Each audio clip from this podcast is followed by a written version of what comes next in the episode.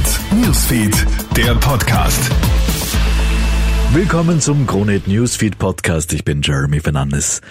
Österreich und Deutschland stärken gemeinsam ihre Verteidigung. Und das im Rahmen des europäischen Luftverteidigungssystems Sky.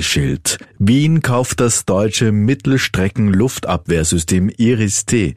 Diese Kooperation soll Kosten sparen und Ausbildung bei der deutschen Armee ermöglichen. Das System hat sich bereits in der Ukraine bewährt und könnte bis 2026 einsatzbereit sein.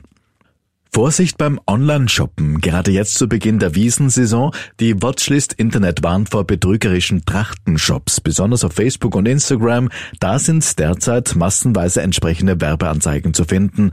So werden vermeintliche Markendirndl um weniger als 100 Euro angeboten.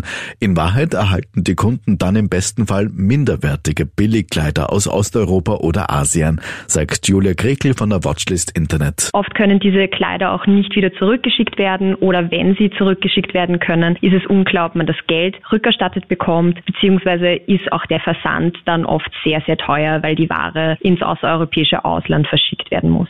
Wir zahlen in Österreich immer noch gerne bar. Obwohl die bargeldlosen Zahlungen im letzten Jahr um sieben Prozent gestiegen sind, liegen wir im europäischen Vergleich weit hinten. Nur knapp 250 elektronische Zahlungen pro Kopf. Zum Vergleich, Norweger zahlen durchschnittlich über 700 Mal mit Karte im Jahr. Barzahlung ist nach wie vor ein heißes Thema bei uns in Österreich, beziehungsweise die Frage, ob Bargeld in der Verfassung geschützt werden soll. Weltweit wächst jedenfalls der digitale Zahlungsverkehr.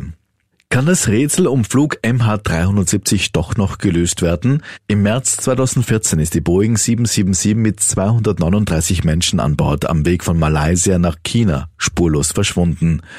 Bis heute ist unklar, was genau damals passiert ist, bis auf ein paar Wrackteile, die an verschiedenen Küsten angespült worden sind, gibt es bis heute keine Spur von der Maschine. Vermutet wird, dass das Flugzeug am Boden des Indischen Ozeans liegt.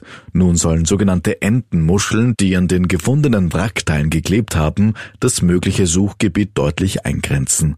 Luftfahrtjournalist Gerald Eigner. Offensichtlich ist es möglich, dass man bei diesen Muscheln über einen sehr langen Zeitraum nachvollziehen kann, wo die sich denn klimatisch aufgehalten haben, was dort für Wassertemperaturen geherrscht haben. Und da möchte diese Forschergruppe jetzt gerne Rückschlüsse darauf ziehen, wann denn diese Muscheln zu welchem Zeitpunkt wo im Ozean waren, um so vielleicht dann doch noch die Absturzstelle besser rekonstruieren zu können. Soweit ein aktuelles Update aus der Kronehit Newsfeed Redaktion. Mehr Infos gibt es für dich natürlich online auf kronehit.at. Schönen Tag noch.